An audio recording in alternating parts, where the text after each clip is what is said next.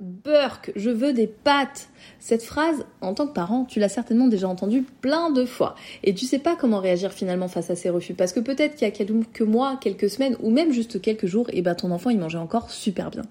Alors j'ai une très bonne nouvelle pour toi. Parce qu'aujourd'hui, accompagné de Manon qui est orthophoniste, on a décidé d'unir nos forces pour vous aider, ton enfant et toi, à retrouver le plaisir de manger en famille et surtout de manger varié.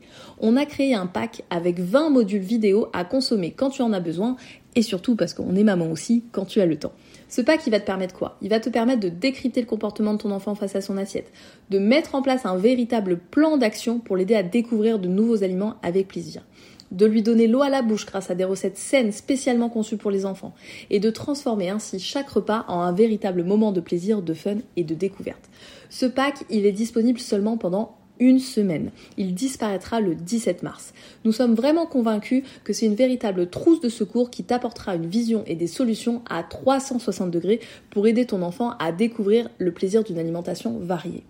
Alors n'hésite pas, on t'a mis toutes les infos dans la légende de cet épisode et si tu as des questions, n'hésite pas à nous écrire un petit message. Je te laisse écouter ton épisode et je te dis à très bientôt.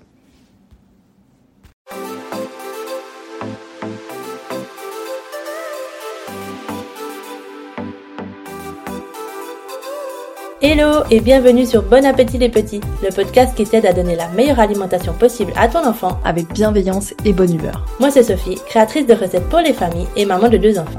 Et moi c'est Solène, diététicienne pédiatrique spécialisée en oralité alimentaire et maman d'une petite fille de 3 ans. Nous savons toutes les deux qu'entre l'alimentation idéale et la réalité des parents, il y a tout un monde. C'est pour cela que seul ou avec des invités, nous te donnerons nos meilleurs conseils, retours d'expérience et surtout une bonne dose de motivation. Pour que donner une alimentation saine et variée à ta famille ne soit plus un défi insurmontable, mais un voyage amusant, serein et gratifiant. Notre objectif à toutes les deux, des parents apaisés et des enfants qui grandissent en mangeant de tout avec plaisir et dans la bonne humeur. C'est parti pour l'épisode du jour. Bonne écoute à toi. Hello à tous et bienvenue sur Bon Appétit les Petits. Comme d'habitude, je suis hyper contente de vous retrouver une semaine de plus pour un nouvel épisode. J'espère que vous allez bien, que vous êtes en forme et que ce début d'année se passe au mieux pour vous, pour vos enfants et pour tous ceux qui vous entourent. Et j'espère aussi que vous avez commencé l'année en pleine santé, comme on a l'habitude de se souhaiter au nouvel an, mais si c'est pas le cas, s'il y a des petits virus qui sont venus vous embêter euh, et embêter vos enfants en ce début d'année, cet épisode tombe à pic parce qu'aujourd'hui on va parler immunité avec mon invité Laura du compte Instagram My Baby Farm qui est docteur en pharmacie et qui va venir nous donner ses meilleures astuces, ses conseils pour booster l'immunité naturelle de nos enfants. Vous allez voir, c'est pépite parce qu'il y a plein de conseils, d'astuces qu'on peut mettre en place facilement au quotidien pour soutenir l'immunité naturelle de nos enfants et éviter qu'ils soient malades tout le temps ou du moins, s'ils sont souvent malades, que ça ne dégénère pas. Donc voilà, j'espère que cet épisode vous plaira et sans plus attendre, je vous laisse écouter mon entretien avec Laura. Laura, bonjour et bienvenue sur Bon Appétit les Petits. Comment tu vas aujourd'hui? Ça va, merci et toi? Mais ça va bien, merci beaucoup. Alors euh, Laura, tu es venue aujourd'hui pour nous parler d'un grand sujet parce que là on est en plein hiver et, et c'est un sujet qui nous touche tous. Tu es venue nous parler de l'immunité de nos enfants et, et que faire pour essayer d'éviter de se contagier tout l'hiver. Pour te présenter en quelques mots, tu es docteur en pharmacie, formée en naturopathie et aussi et surtout maman de trois enfants, c'est bien ça? Oui, c'est bien ça. Est-ce que tu pourrais nous en dire un peu plus sur toi et ton parcours? Alors oui, avec plaisir. Euh, donc je, effectivement, là-bas, je suis euh, docteur en pharmacie. Euh, et puis par la suite, quand j'ai eu mes enfants, je me suis spécialisée en santé naturelle de la femme et de l'enfant, et particulièrement les enfants entre 0 et 3 ans, où c'est vraiment un âge euh, crucial où on pose les fondements de leur, de leur santé. Donc, euh, c'est très intéressant de travailler euh, auprès des parents pour les aider à, à, à, soutenir et à bien développer, en tous les cas, leur donner les bonnes armes pour leur vie future. Ok, merci du coup. Alors ça, c'est vraiment ta spécialité, non? Ouais. Et est-ce que tu pourrais nous parler un petit peu ben, de l'immunité, comme c'est le sujet de, de cet épisode? Comment est-ce qu'elle se, comment est-ce qu'elle se développe et comment est-ce qu'elle se compose l'immunité de nos enfants? Alors, il faut savoir que quand l'enfant naît, il a hérité, euh, il, y a, deux sortes d'immunité. Il y a l'immunité qui est innée, qui est héritée de nos parents, et puis on va avoir une immunité qui va être acquise, qui va se développer avec le temps. On n'est pas tous égaux face à l'immunité. Effectivement, il y a plein de facteurs qui vont venir influencer et l'immunité innée et l'immunité qui va se développer. Ça va se développer en fonction déjà, ne serait-ce que du mode de naissance. Ça va se développer en fonction de l'environnement, en fonction de l'alimentation. Il y a, il y a plein de choses qui vont venir euh, fluctuer tout ça. Par la suite, euh, on pourra effectivement aller euh, aider à développer euh, l'immunité de l'enfant avec des remèdes naturels en fonction de chaque enfant. D'accord. Et du coup, l'immunité, bah, quand notre enfant naît, il en est à quel stade de son immunité? Comment est-ce que ça se développe? Quand, euh, quand l'enfant naît, les premières semaines, il a encore, euh, alors si on part du principe qu'un bébé n'est pas forcément allaité, il est euh, sous les anticorps de la maman qui qui sont transmis pendant la fin de grossesse et qui continuent un petit peu à faire effet les premières semaines. Un enfant qui sera allaité va pouvoir continuer à avoir cette immunité grâce aux anticorps qui se trouvent au niveau du lait maternel. Et un enfant par la suite va, quoi qu'il arrive, développer son immunité euh, donc cette fameuse immunité adaptative vers euh, deux trois mois. Donc en fait, quand on a un enfant qu'on dit euh, attention la fièvre avant trois mois, il faut vraiment faire attention parce qu'on sait que son système immunitaire n'est pas encore en marche et que tout seul il ne va pas pouvoir se défendre, il n'est pas assez fort. Donc c'est pour ça aussi qu'on dit de faire attention aux enfants qui ont de la fièvre avant trois mois. Ok, ah, c'est super intéressant. C'est vrai que j'avais entendu ça et je savais pas exactement la raison, donc merci. Du coup, est-ce que tu as quelques petites astuces pour venir aider à, à soutenir l'immunité naturelle de nos enfants pendant l'hiver et essayer d'éviter qu'ils soient moins malades? Alors c'est c'est bien de le souligner parce que souvent on pense que c'est quand ils sont malades qu'il faut euh, qu'on va traiter. Euh, alors oui, effectivement, mais on a aussi un rôle au quotidien. On a on a déjà les piliers de la santé qui sont très très importants, à savoir l'alimentation en premier lieu. Je pense que voilà, je je vais pas l'apprendre l'alimentation, elle doit être équilibrée, elle doit être euh, vraiment pas pas riche en sucre. Euh, il faut pas des aliments trop lourds à digérer. La digestion prend énormément d'énergie et euh, peut venir euh, fatiguer un système immunitaire parce qu'il prend trop de trop de, force au corps pour digérer. Donc ça c'est la, c'est la première chose l'alimentation. Le sommeil évidemment, puisqu'un enfant qui dort pas assez, c'est un c'est un système qui est fatigué. C'est aussi l'activité physique c'est la gestion émotionnelle et l'environnement dans lequel il vit. Donc tous ces facteurs-là, effectivement, c'est pas forcément toujours évident d'avoir euh, euh, l'équilibre parfait dans tout. Un enfant qui dort bien, un enfant qui mange bien, mais le but c'est déjà dans un premier lieu de vérifier si ces paliers-là sont quand même corrects, s'ils sont bien respectés. Et par la suite, effectivement, on, a des choses qu'on peut faire. Peu importe l'enfant, peu importe son âge, je pense à la vitamine D, par exemple, qui est un, indispensable. La vitamine D, c'est compliqué pour certains parents parce qu'ils n'ont pas toujours une très bonne expérience avec la vitamine D euh, dite médicamenteuse qui euh, peut donner de, des reflux aux enfants.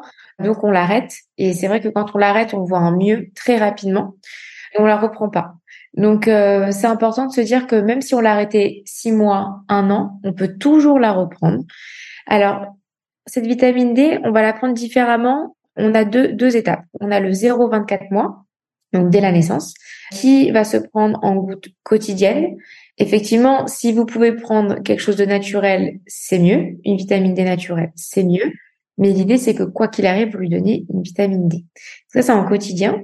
Après, le dosage dépend de la vitamine D que vous choisissez. Et après 24 euh, mois, on a la vitamine D qu'en période hivernale. Donc, on va reprendre là, on a repris octobre jusqu'à avril-mai, on va dire, jusqu'à que l'ensoleillement soit suffisant pour ne plus avoir à donner la vitamine D. D'accord, merci beaucoup. Et pour le petit rappel, jusqu'à quel âge est-ce qu'on doit leur donner la vitamine D? Alors la vitamine D, c'est indispensable pour la croissance, mais c'est aussi très important pour l'immunité, euh, même pour l'humeur. Hein, une carence en vitamine D peut, peut rendre très triste. Donc, euh, on pense vraiment au moins jusqu'à la 5-6 ans. Mais honnêtement, moi, je vous conseillerais pour le côté immunité, parce qu'il y a des pics, il y a des moments où les enfants grandissent vraiment euh, comme l'adolescence. Il y a d'un coup un pic jusqu'à la fin de l'adolescence, vraiment en, période hivernale tous les ans. quoi. Ça peut pas faire de mal. D'accord, d'accord, merci beaucoup. Et c'est intéressant parce que tu as mentionné euh, parmi ces piliers euh, les, émotions, le, le côté émotionnel, et c'est quelque chose qu'on considère euh, pas souvent quand on parle, quand on pense à l'immunité. Est-ce que tu pourrais nous dire en quelques mots en quoi les émotions peuvent affecter négativement notre immunité? Alors, un enfant qui n'est pas compris, un enfant qui est en colère, qui est énervé, peut venir altérer un petit peu tout ce système. Enfin, attention, je, je, ne juge pas du tout les parents, mais c'est juste que parfois, euh, on a des enfants qui font des grosses crises de colère, des voilà, ou alors qui n'expriment pas ces émotions aussi à l'inverse, pense que tout va bien, c'est un enfant euh, façade. Eh bien ça, ça peut venir à la longue fatiguer l'enfant, puisque peut-être qu'il va moins bien dormir, qu'il va être angoissé, qu'il va sécréter du cortisol parce qu'il y a un stress qui est en dessous. Euh, et tout ça va venir au long terme, si on prend pas en charge euh, la santé mentale, euh, bah, c'est comme un adulte, hein, euh, une santé mentale qui n'est qui n'est pas prise en charge ou qui est qui est pas bonne, ça va venir au long terme créer tout le temps un stress permanent. Des enfants, aujourd'hui, j'en vois beaucoup des enfants de 6 ans, 7 ans qui me disent je suis stressé, je suis stressé.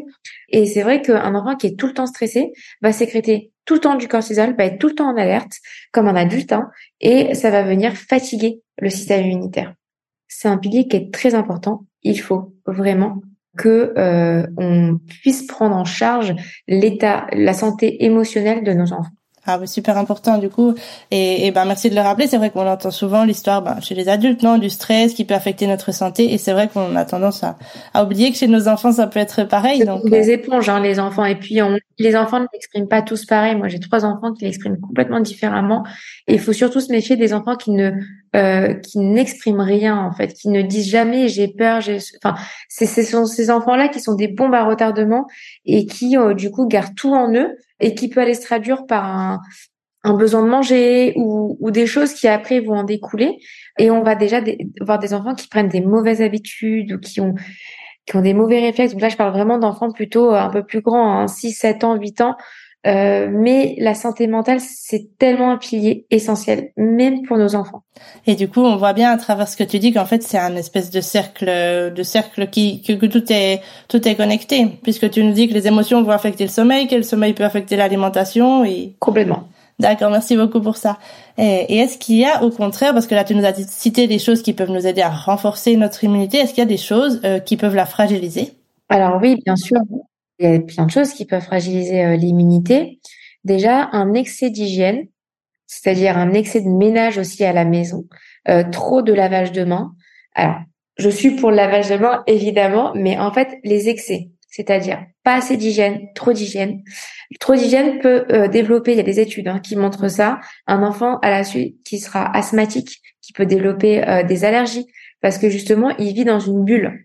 L'enfant a besoin d'être au contact. Il faut se dire que l'immunité de l'enfant, et j'aurais dû commencer par ça, se développe jusqu'à à peu près 6 ans. Mais attention, les trois premières années sont quand même les plus importantes.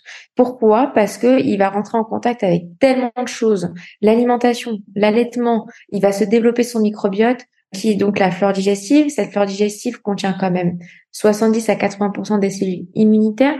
Et si on n'y prend pas soin, si on la développe pas correctement, eh bien, par la suite, effectivement, on peut voir apparaître des pathologies une fois adulte, mais c'est dès le plus jeune âge qu'on prend les, bons réflexes. Ça, c'est important. Donc, pour répondre à la question, effectivement, on a cette hygiène-là, mais on a aussi d'autres points comme des enfants qui sont souvent malades et qui euh, ont besoin de prendre des antibiotiques parce que, par exemple, des otites à répétition, et j'en vois de plus en plus. Alors, effectivement, parfois, il n'y a pas le choix. Donc, la question n'est pas, euh, faut arrêter de prendre les antibiotiques, mais il faut avec ces enfants-là, travailler sur du long terme, même hors crise, et aller soutenir l'immunité. Il faut savoir quand on prend l'antibio les trois semaines qui suivent, on a une immunité qui est vraiment euh, fragilisée, et donc du coup, on, a besoin d'aller soutenir parce que on prend l'antibio, c'est souvent ça. Hein. L'antibio s'arrête, deux semaines après, on a re une otite. Donc, il faut aller les soutenir. L'antibio va détériorer la flore digestive, va diminuer l'immunité. Alors oui, soigne. Ça, c'est sûr. Ça soigne. Donc, c'est pour ça que je vous dis que parfois, on n'a pas le choix. Mais on va aller soutenir avec d'autres choses à côté, avec des probiotiques. Déjà, ça c'est indispensable. Et les probiotiques pour des enfants qui sont, ça fait partie aussi pour moi des, des, indispensables avec la vitamine D. Faire des cures de probiotiques quand on est en hiver, changement de saison, quand on a eu un enfant qui a eu la gastro, quand on a un enfant qui prend des, des antibiotiques. Il faut des probiotiques et à chaque fois on aura des souches adaptées. Voilà, ça c'est euh, des indispensables. Comme je repense aussi à l'équinacée puisque j'avais pas euh, été jusqu'au bout de, de, de, ma réponse. L'équinacée est très importante euh, pour euh, développer l'immunité. Voilà, ça c'est c'est pour le développement. Mais pour ce qui va altérer, excès d'hygiène, prise d'antibiotiques, mauvaise alimentation, une alimentation trop riche en sucre, trop grasse, qui n'apporte pas les nutriments nécessaires. on va avoir un enfant qui est sédentaire aussi, qui ne bouge pas du tout. Et on retrouve en fait tout ce que les piliers, si les piliers sont pas respectés, tout s'enchaîne, comme tu as pu le dire. C'est un cercle vicieux. D'accord, oui, c'est vrai que tout est en relation en fait. Ouais. Tu as mentionné les, les probiotiques et les kinacées. On les trouve où, sous quelle forme, si on veut en donner? Alors les probiotiques, pour les enfants, on peut retrouver sous forme de gouttes. Voilà, ça dépend euh, bébé à l'été, pas l'été, euh, le goût aussi. Donc il y a plusieurs formes galéniques, donc ça c'est top. On en retrouve. Donc pourquoi pour les enfants il faut vraiment prendre adapté parce que on a un nombre de souches. Hein, ils n'ont pas le même microbiote, ils n'ont pas la même flore qu'un adulte. Et il y a des souches qui sont plus adaptées aux enfants aussi. Donc on va choisir selon le, besoin, soit des souches immunité, soit des souches digestives pour les coliques par exemple. Ça va dépendre vraiment. On les trouve en pharmacie très facilement. Il y a des marques comme par exemple euh, euh ou euh, Pilège euh, qui font des probiotiques qu'on trouve très facilement en pharmacie. Donc ça c'est facile, soit en sachet à diluer dans de l'eau, soit en gouttes. Et puis à partir de trois ans, vous avez même chez euh, NHCO des comprimés à sucer goût fraise qui passent très très bien. Là, il est par mes enfants, donc c'est ça passe bien. Oui, j'imagine. Donc voilà, ça c'est important. Et après euh, tout ce qui est donc équinacé, vous l'avez sous forme de d'infusion. Euh, pour les enfants qui sont un petit peu plus euh, sensibles, parce que l'infusion c'est quand même quelque chose de très dilué, euh, vous avez sous forme de d'EPS, d'extrait de plantes fraîches, fraîches standardisées que vous pouvez trouver en pharmacie. Mais ça après c'est un accompagnement un peu plus particulier, on prescrit voilà exactement la posologie. D'accord. On peut se faire accompagner alors pour trouver la meilleure solution pour nos enfants. Ah oui, bien sûr. D'accord.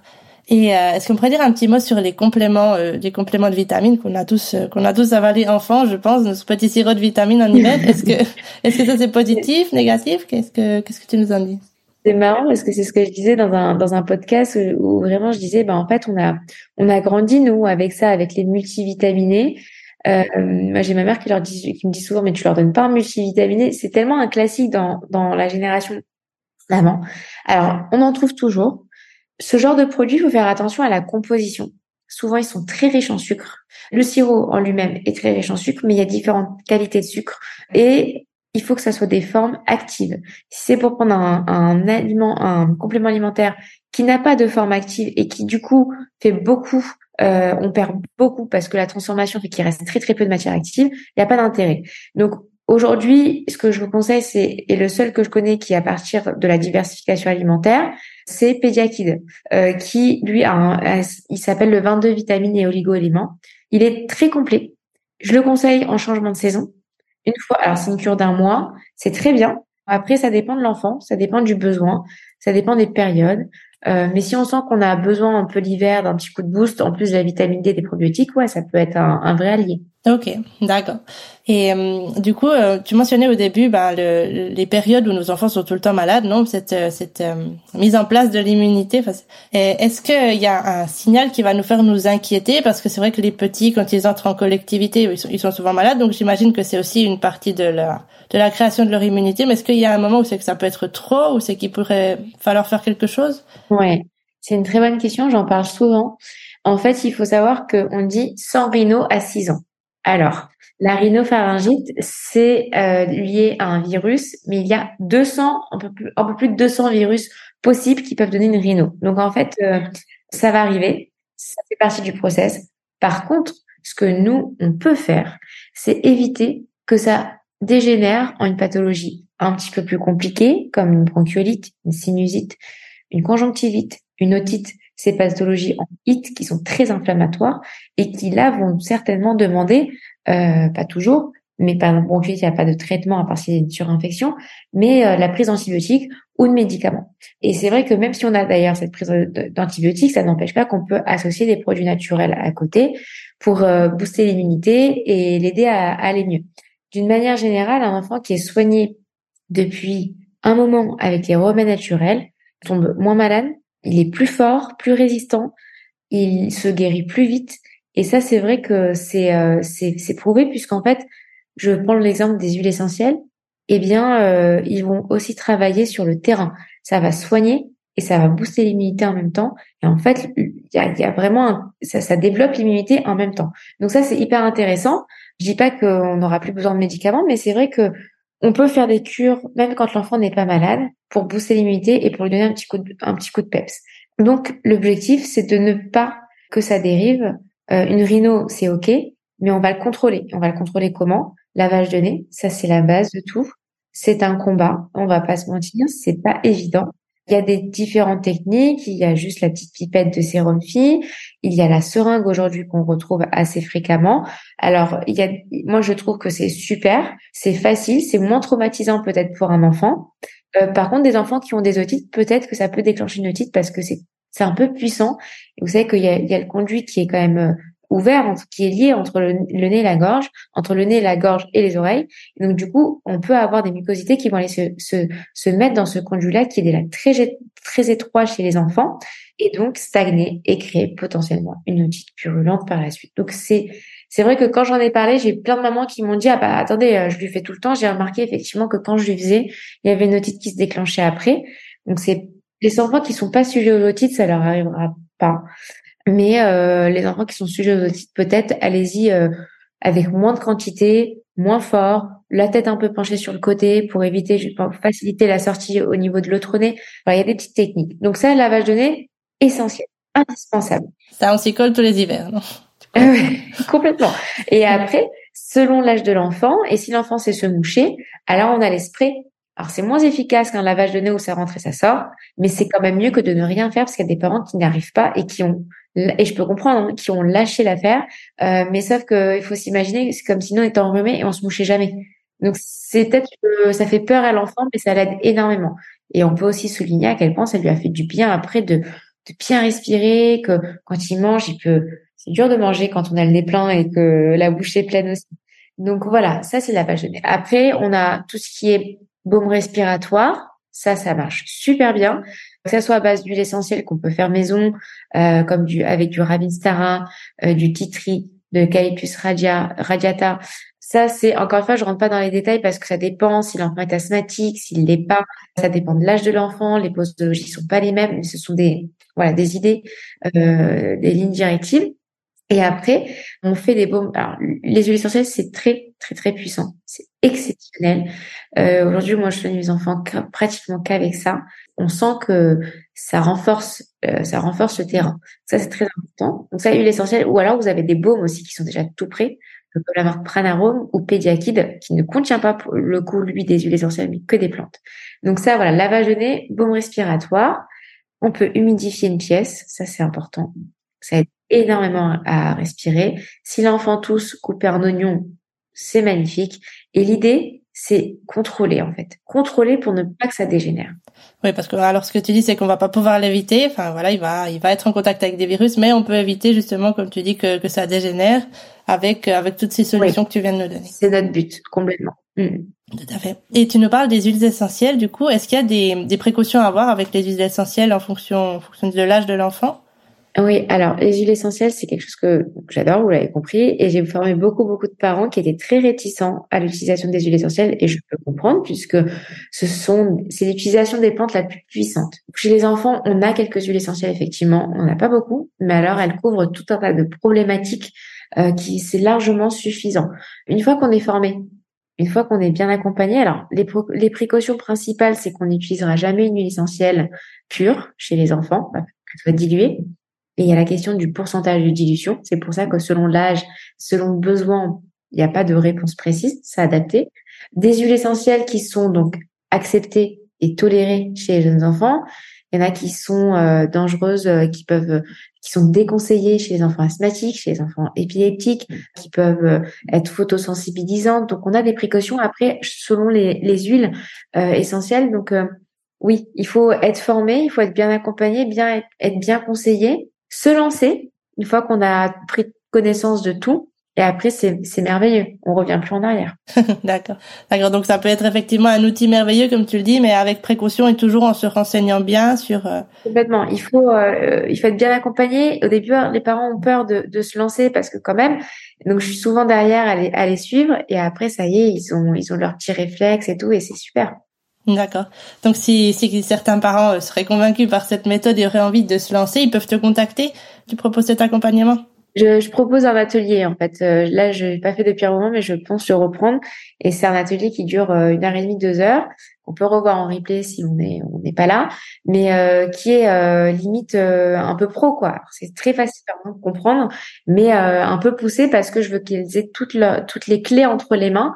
Et après, effectivement, il y a un groupe Facebook privé, on se on se suit et si besoin, je reste toujours joignable quoi qu'il arrive. D'accord. Merci pour euh, merci pour cette référence. Je mettrai le lien euh, dans la description comme ça. Si jamais des gens ont envie de s'inscrire, ils te retrouveront au prochain atelier. Avec plaisir. Merci beaucoup. Il me restait une dernière question sur ma liste et c'est est-ce que tu as une petite euh, indication des gestes qu'on peut faire pour éviter de se contagier, nous en tant que parents avec nos enfants souvent malades ou les enfants entre eux?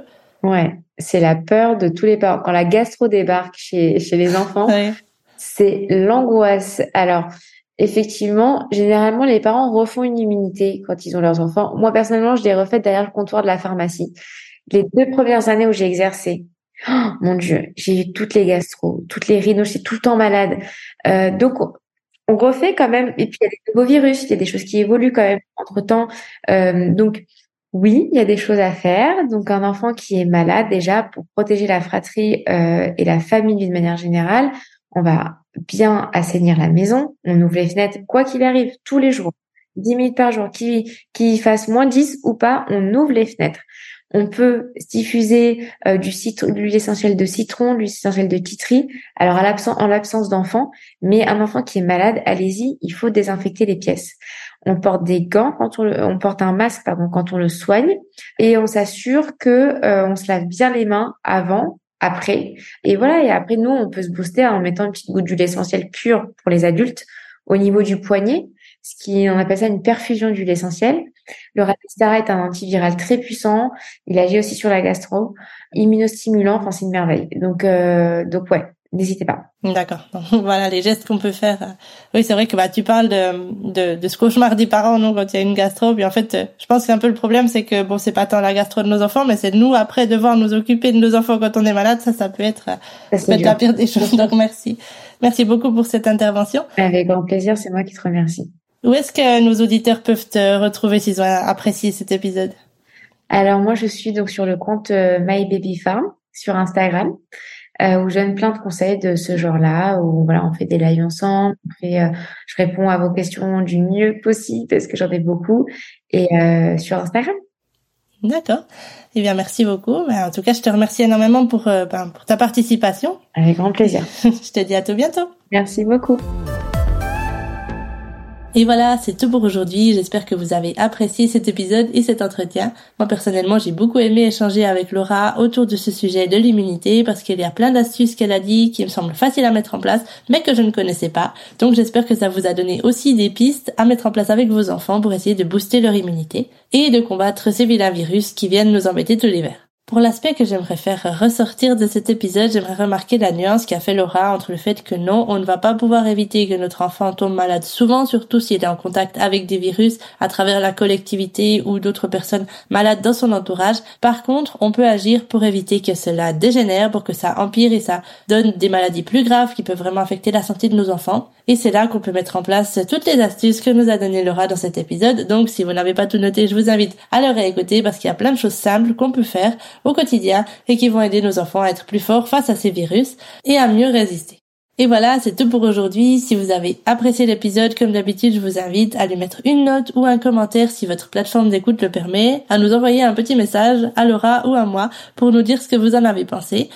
Et même si le cœur vous en dit, à partager cet épisode pour qu'il touche d'autres parents qui pourraient avoir besoin d'entendre les conseils de Laura par rapport à l'immunité de leurs enfants. Sachez que tous vos partages, vos commentaires, vos notes, etc., ça nous aide énormément à faire grandir ce podcast, à toucher de plus en plus de familles, de parents, à aider de plus en plus d'enfants, donc en conséquent, et nous, on vous en est extrêmement reconnaissante. Et sinon, je vous souhaite une très très belle journée, une toute bonne semaine, et je vous dis à tout bientôt. Ciao ciao